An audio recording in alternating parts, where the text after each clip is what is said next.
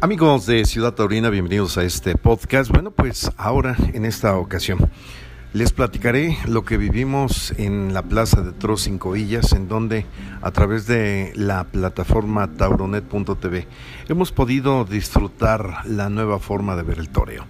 Básicamente, lo trascendental de pues un festejo, podríamos decirlo en solitario. Y digo, no en solitario por un torero o los toreros, sino porque no hubo público, simplemente los toreros, las ayudas y al final personal técnico que se encargó de hacer una transmisión a través de la plataforma www.tauronet.tv. Pues eh, el resultado de esto ha sido un encierro muy bien presentado de la ganadería de Torreón de Cañas, de los cuales le diré que hubo tres toros que en lo personal a un servidor le han gustado, siendo precisamente el tercero, perdón, el cuarto, el quinto y el sexto, que por cierto, llamado Sacristán, terminó siendo indultado por José María Pastor. Pastor, bueno, pues la realidad es que nos ha dejado ver eh, la madurez que poco a poco va eh, tomando y de alguna forma entender a un toro bravo y que le exigía, pues eh, vaya que tiene ese mérito. Y de tal forma, pues el torero de Aguascalientes logra este indulto importante, por cierto, el cuarto para la ganadería de Torreón de Y el segundo indulto que precisamente les dan en esta plaza de Cinco Villas, en donde en noviembre del 2019 Esaú Fernández había indultado precisamente a otro ejemplar, curiosamente medio hermano de este sacristán, apenas eh, toreado este 5 de agosto, perdón, 5 de septiembre. Han de disculpar las fechas, el 5 de septiembre. Bueno, pues los invito a escuchar la entrevista con Julio Uribe Korn, así como con Julio Uribe Barroso, ambos los ganaderos de la casa de Torreón de Cañas. Bienvenidos. Julio Uribe Cron. Oye Julio, pues un día de fiesta para Torreón de Cañas. La apertura aquí en Cinco Villas, en una plataforma y un toro indultado.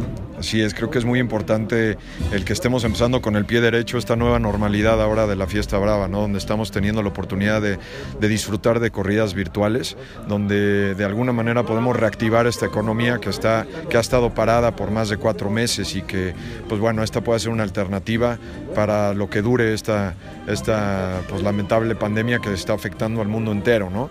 Entonces, creo que ahora el poder inaugurar estas, este esquema de las corridas virtuales a través de y que hayamos tenido el privilegio de tener un indulto que para nosotros ganaderos es lo más, el premio más grande, pues bueno, la verdad es que nos llena de mucha satisfacción y orgullo. Oye, si no me equivoco es el segundo toro que se indulta aquí en, en esta plaza, digo el primero de manera oficial en un festejo. Sí señor, el primero fue, se llamó Villano número 438 y ahora este Sacristán de número 514, que casualmente son, son medios hermanos, ¿no? Son hijos del mismo cemental y, y pues bueno, al parecer creo que Torreón de Cañas y Cinco Villas están haciendo, están haciendo buena macuernia, sí señor. Oye, de alguna forma, hablando un poquito de la riata de este animal, ¿qué onda?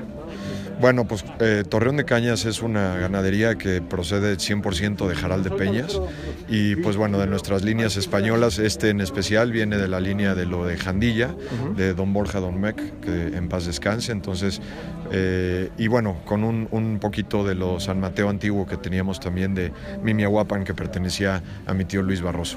De alguna forma hay antecedentes muy importantes. Pues sí, la verdad es que yo creo que esa mezcla eh, ha embonado muy bien y ha, dado resultados muy buenos en estas últimas generaciones, tanto con Jaral de Peñas como con nosotros. Y pues bueno, qué padre que después de esa importación que se hizo años atrás de, España, hoy sigue dando buenos resultados con, con una, una, mezcla y un mestizaje de sangre mexicana. ¿no? Claro. Pues ahora vamos a platicar con tu papá.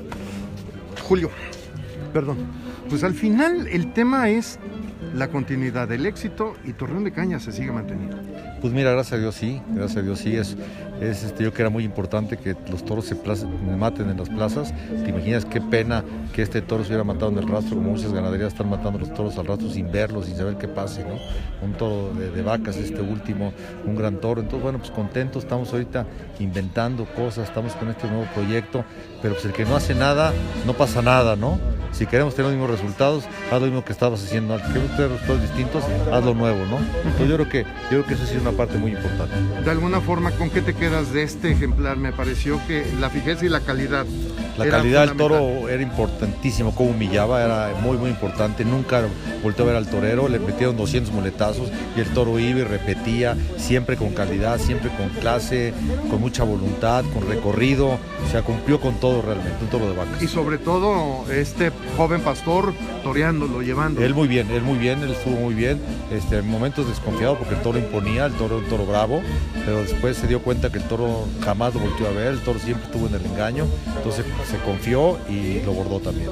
Pues al final de cuentas yo creo que en términos generales la corrida, digo, de no ser desde mi perspectiva, corrígeme como ganadero tú, creo que a Telles y a Mendoza les faltó un poquito encontrar las distancias, que era, era fundamental y los exprimieron mucho. Pues mira, desgraciadamente, pues el estar pocos toreados también ahorita con esta pandemia, no hay como el sitio, el sitio se pierde, que está en la cara del toro, ¿no? Entonces, pues los toros eran toros con 550 kilos, algunos de ellos, con, con mucho trapío, entonces pues, también eso, eso siempre le puede también, ¿no? Entonces, este, pero bien, en general yo me voy contento, los toreros me gustaron todos, unos más que otros, pero en fin, yo creo que todo muy bien. Pues que sigan los éxitos en esta nueva forma, como dicen, de ver los toros, ¿no? Que tiene que ser así, espero que mucha gente lo haya visto y esto vaya más y que sigamos dando toros, sigamos dando fiesta y que, y que, que la fiesta más bonita del mundo siga adelante. Perfecto, gracias Julio. Dale, gracias Edgar.